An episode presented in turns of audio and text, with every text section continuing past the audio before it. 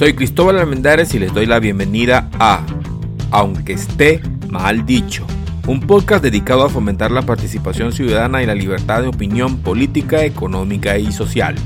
Dirigido al público de Latinoamérica y el mundo, con especial atención a los ciudadanos de El Salvador y Venezuela, países donde su servidor ha vivido. El tema de hoy, lectura de la Constitución de la República de El Salvador. Séptima parte. Desde la ciudad alegre, la ciudad turística de alegría en la República de El Salvador en la América Central, llegamos a ustedes gracias a Tecapa Shop, en donde podrás adquirir tus recuerdos y regalos para toda ocasión.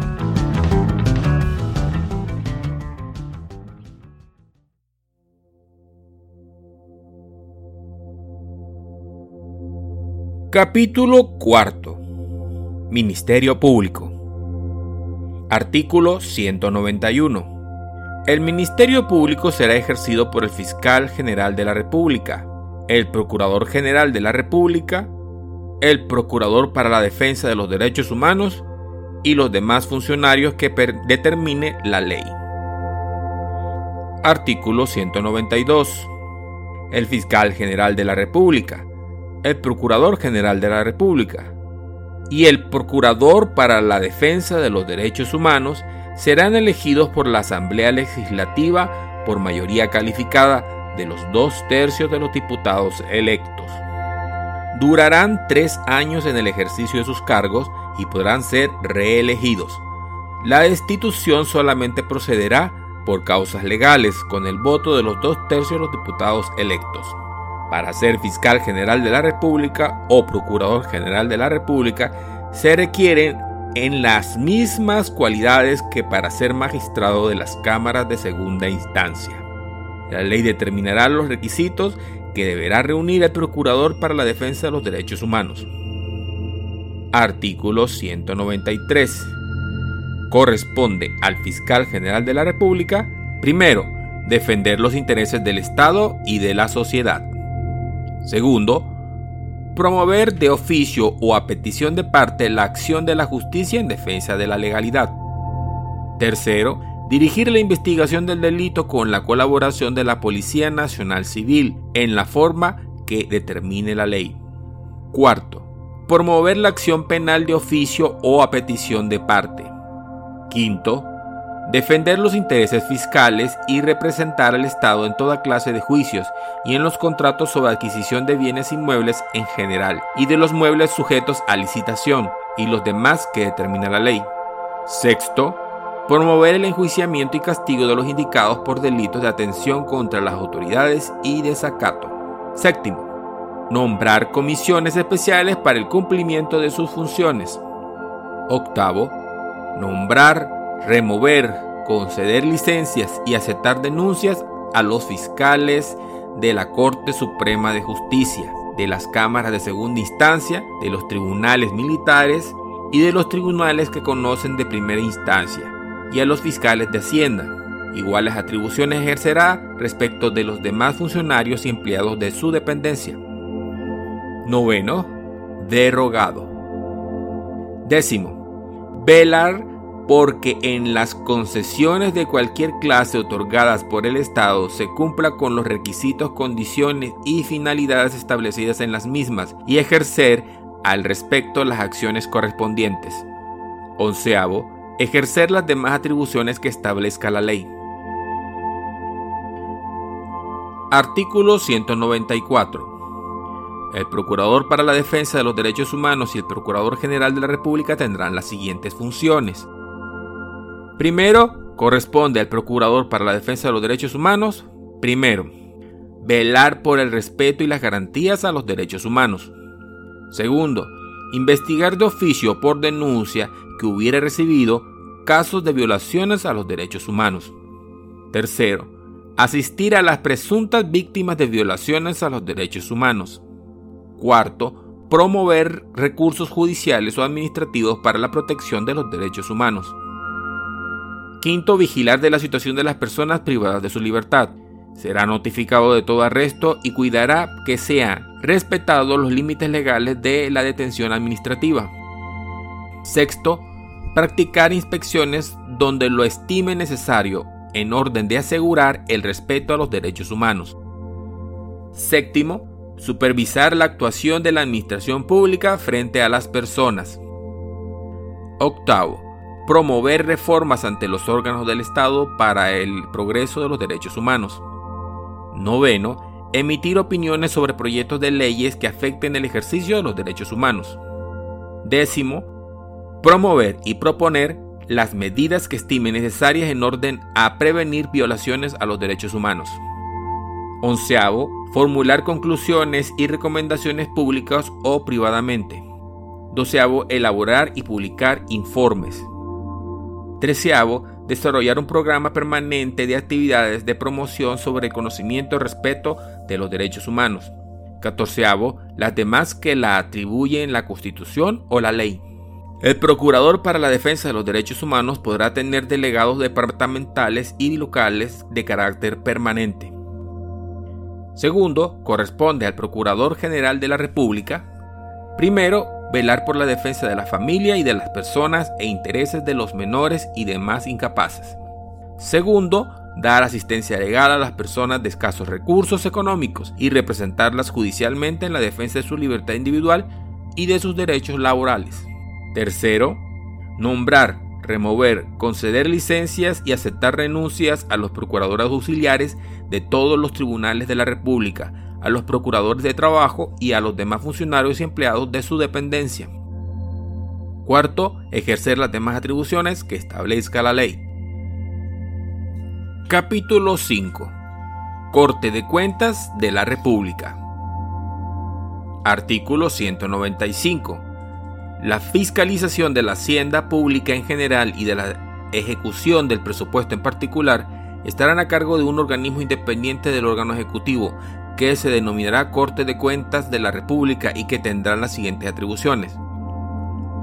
Primero, vigilar la recaudación, la custodia, el compromiso y la erogación de los fondos públicos, así como la liquidación de impuestos, tasas, derechos y demás contribuciones cuando la ley lo determine. Segundo, aprobar toda salida de fondos del Tesoro Público de acuerdo con el presupuesto, intervenir en todo acto de que de manera directa o indirecta afecte el Tesoro Público o al patrimonio del Estado y refrendar los actos y contratos relativos a la deuda pública. Tercero, vigilar, inspeccionar y glosar las cuentas de los funcionarios y empleados que administren o manejen bienes públicos y conocer de los juicios a que den lugar dichas cuentas. Cuarto, fiscalizar la gestión económica de las instituciones y empresas estatales de carácter autónomo y de las entidades que se costeen con fondos del erario o que reciban subvención o subsidio de los mismos. Quinto, examinar la cuenta que sobre la gestión de la hacienda pública rinde el órgano ejecutivo a la Asamblea e informar a ésta del resultado de su examen. Sexto, dictar los reglamentos necesarios para el cumplimiento de sus atribuciones. Séptimo, informar por escrito al presidente de la República, a la Asamblea Legislativa y a los respectivos superiores jerárquicos de las irregularidades relevantes comprobadas a cualquier funcionario o empleado público en el manejo de bienes y fondos sujetos a fiscalización. Octavo, velar por que se hagan efectivas las deudas a favor del Estado y los municipios. Noveno, ejercer las demás funciones que las leyes se le señalen. Las atribuciones segunda y cuarta las efectuarán de una manera adecuada a la naturaleza y fines del organismo de que se trate, de acuerdo con lo que al respecto determine la ley, y podrá actuar previamente a la solicitud del organismo fiscalizado, del superior jerárquico de este o de oficio cuando lo considere necesario. Artículo 196. La Corte de Cuentas de la República, para el cumplimiento de sus funciones jurisdiccionales, se dividirá en una Cámara de segunda instancia y en las cámaras de primera instancia que establezca la ley. La Cámara de segunda instancia estará formada por el presidente de la Corte y dos magistrados, cuyo número podrá ser aumentado por la ley. Estos funcionarios serán elegidos para un periodo de tres años y podrán ser reelegidos, y no podrán ser separados de sus cargos sino por causa justa, mediante la resolución de la Asamblea Legislativa. La Cámara de Segunda Instancia nombrará, removerá, concederá licencia y aceptará renuncia a los jueces de las cámaras de primera instancia. Una ley especial regulará el funcionamiento, jurisdicción, competencia y régimen administrativo de la Corte de Cuentas y cámaras de la misma.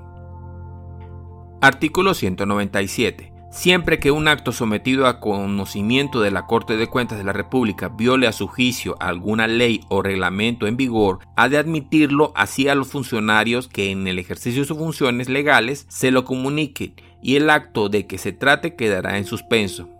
El órgano ejecutivo puede ratificar el acto total o parcialmente, siempre que lo considere legal, por medio de resolución razonada tomada en Consejo de Ministros y comunicada por escrito al presidente de la Corte. Tal resolución deberá ser publicada en el diario oficial. La rectificación debidamente comunicada hará cesar la suspensión del acto siempre que las observaciones de la Corte de Cuentas no consistan en falta o insuficiencia de crédito presupuestario al cual debe aplicarse un gasto, pues en tal caso la suspensión debe mantenerse hasta que la deficiencia de crédito haya sido llenada. Artículo 198.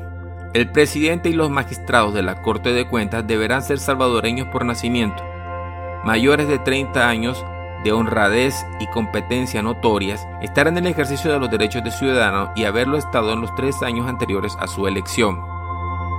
Artículo 199. El presidente de la Corte de Cuentas rendirá anualmente a la Asamblea Legislativa un informe detallado y documentado de las labores de la Corte esta obligación deberá cumplirse dentro de los tres meses siguientes a la terminación del año fiscal.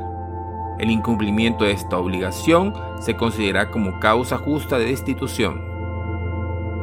Capítulo 6. Gobierno local. Sección primera. Las gobernaciones. Artículo 200. Para la administración política se divide el territorio de la República en departamentos cuyo número y límite fijará la ley. En cada uno de ellos habrá un gobernador propietario y uno suplente, nombrados por el órgano ejecutivo y cuyas atribuciones determinará la ley. Artículo 201. Para ser gobernador se requiere ser salvadoreño del estado seglar, mayor de 25 años de edad, estar en el ejercicio de los derechos de ciudadano y haberlo estado en los tres años anteriores al nombramiento de moralidad e instrucción notorias, y ser originario o vecino del respectivo departamento. En este último caso será necesario dos años de residencia inmediata anterior al nombramiento. Sección segunda. Las municipalidades. Artículo 202. Para el gobierno local los departamentos se dividen en municipios que estarán regidos por consejos formados de un alcalde, un síndico y dos o más regidores cuyo número será proporcional a la población. Los miembros de los consejos municipales deberán ser mayores de 21 años y originarios o vecinos del municipio. Serán elegidos para un periodo de tres años y podrán ser reelegidos y sus demás requisitos serán determinados por la ley. Artículo 203. Los municipios serán autónomos en lo económico, en lo técnico y en lo administrativo y se regirán por un código municipal que sentará los principios generales para su organización, funcionamiento y ejercicio de sus facultades autónomas. Los municipios estarán obligados a colaborar con otras instituciones públicas en los planes de desarrollo nacional o regional. Artículo 204. La autonomía del municipio comprende, primero, crear, modificar y suprimir tasas y contribuciones públicas para la realización de obras determinadas, dentro de los límites que una ley general establezca. Aprobadas las tasas o contribuciones del Consejo Municipal, se demandará publicar el acuerdo respectivo en el diario oficial y transcurridos que sean ocho días después de su publicación será obligatorio su cumplimiento. Segundo, decretar su presupuesto de ingresos y egresos. Tercero, gestionar libremente en las materias de su competencia. Cuarto, nombrar y remover a los funcionarios y empleados de sus dependencias. Quinto, decretar las ordenanzas y reglamentos locales. Sexto, elaborar sus tarifas de impuestos y las reformas a las mismas para proponerlas como ley a la Asamblea Legislativa. Artículo 205. Ninguna ley ni autoridad podrá eximir ni dispensar el pago de las tasas y contribuciones municipales. Artículo 206. Los planes de desarrollo local deberán ser aprobados por el Consejo Municipal respectivo y las instituciones del Estado deberán colaborar con la municipalidad en el desarrollo de los mismos. Artículo 207. Los fondos municipales no se podrán centralizar en el Fondo General del Estado, ni emplearse sino en el servicios y para provecho de los municipios. Las municipalidades podrán asociarse o concertar entre ellas convenios cooperativos a fin de colaborar en la realización de obras o servicios que sean de interés común para dos o más municipios. Para garantizar el desarrollo y la autonomía económica de los municipios se creará un fondo para el desarrollo económico y social de los mismos. Una ley establecerá el monto de ese fondo y los mecanismos para su uso. Los consejos municipales administrarán el patrimonio de sus municipios y rendirán cuentas circunstanciadas y documentadas de su administración a la Corte de Cuentas de la República. La ejecución del presupuesto será fiscalizada a posteriori por la Cámara a la Corte de Cuentas de la República de acuerdo a la ley. Capítulo 7. Tribunal Supremo Electoral. Artículo 208. Habrá un Tribunal Supremo Electoral que estará formado por cinco magistrados quienes durarán cinco años en sus funciones y serán elegidos por la Asamblea Legislativa, tres de ellos de cada una de las temas propuestos por los tres partidos políticos o coaliciones legales que hayan obtenido mayor número de votos en las últimas elecciones presidenciales. Los dos magistrados restantes serán elegidos con el voto favorable de por lo menos los dos tercios de los diputados electos de dos ternas propuestas por la Corte Suprema de Justicia, quienes deberán reunir los requisitos para ser magistrado de las cámaras de segunda instancia y no tener ninguna afiliación partidista. Habrá cinco magistrados suplentes elegidos en igual forma que los propietarios. Si por cualquier circunstancia no se propusiese algún tema, la Asamblea Legislativa hará la respectiva elección sin la tema que faltare. El magistrado presidente será el propuesto por el partido o coalición legal que obtuvo el mayor número de votos en la última elección presidencial. El Tribunal Supremo Electoral será la autoridad máxima en esta materia, sin prejuicio de los recursos que establezca esta Constitución por violación de la misma. Artículo 209. La ley establecerá los organismos necesarios para la recepción, recuento y fiscalización de votos y demás actividades concernientes al sufragio y cuidará de que este estén integrados de modo que no predomine en ellos ningún partido o coalición de partidos. Los partidos políticos y coaliciones contendientes tendrán derecho de vigilancia sobre todo el proceso electoral. Artículo 210. El Estado reconoce la deuda política como un mecanismo de financiamiento para los partidos políticos contendientes encaminado a promover su libertad e independencia. La ley secundaria regulará lo referente a esta materia. Capítulo octavo. Artículo 211. La Fuerza Armada es una institución permanente al servicio de la nación. Es obediente, profesional, apolítica y no deliberante. Artículo 212. La Fuerza Armada tiene por misión la defensa de la soberanía del Estado y de la integridad del territorio. El presidente de la República podrá disponer excepcionalmente de la Fuerza Armada para el mantenimiento de la paz interna de acuerdo con lo dispuesto por esta Constitución. Los órganos fundamentales del gobierno mencionados en el artículo 86 podrán disponer de la Fuerza Armada para hacer efectivas las disposiciones que hayan adoptado, dentro de sus respectivas áreas constitucionales de competencia para hacer cumplir esta Constitución. Las Fuerzas Armadas colaborarán en las obras de beneficio público que le encomiende el órgano ejecutivo y auxiliará a la población en caso de desastre nacional. Artículo 213. La Fuerza Armada forma parte del órgano ejecutivo y está subordinada a la autoridad del presidente de la República en su calidad de comandante general. Su estructura, régimen jurídico, doctrina, composición y fundamentos son definidos por la ley, los reglamentos y las disposiciones especiales que adopte el presidente de la República. Artículo 214. La carrera militar es profesional y en ella solo se reconocen los grados obtenidos por escala rigurosa y conforme a la ley. Los militares no podrán ser privados de sus grados, honores y prestaciones, salvo en los casos determinados por la ley. Artículo 215. El servicio militar es obligatorio para todos los salvadoreños comprendidos entre los 18 y los 30 años de edad. En caso de necesidad serán soldados todos los salvadoreños aptos para actuar en las tareas militares. Una ley especial regulará esta materia. Artículo 216. Se establece la jurisdicción militar. Para el juzgamiento de delitos y faltas puramente militares habrá procedimientos y tribunales especiales de conformidad con la ley. La jurisdicción militar, como régimen excepcional, respeto de la unidad de la justicia, se reducirá el conocimiento de delitos y falta de servicios puramente militares, entendiéndose por tales los que afectan de modo exclusivo un interés jurídico estrictamente militar. Gozan de fuero militar los militares de la Fuerza Armada en servicio activo por delitos y faltas puramente militares. Artículo 217 la fabricación, importación, exportación, comercio, tenencia y portación de armas, municiones, explosivos y artículos militares solo podrán ejecutarse por la autorización y bajo la supervisión directa del órgano ejecutivo en el ramo de defensa. Una ley especial regulará esta materia.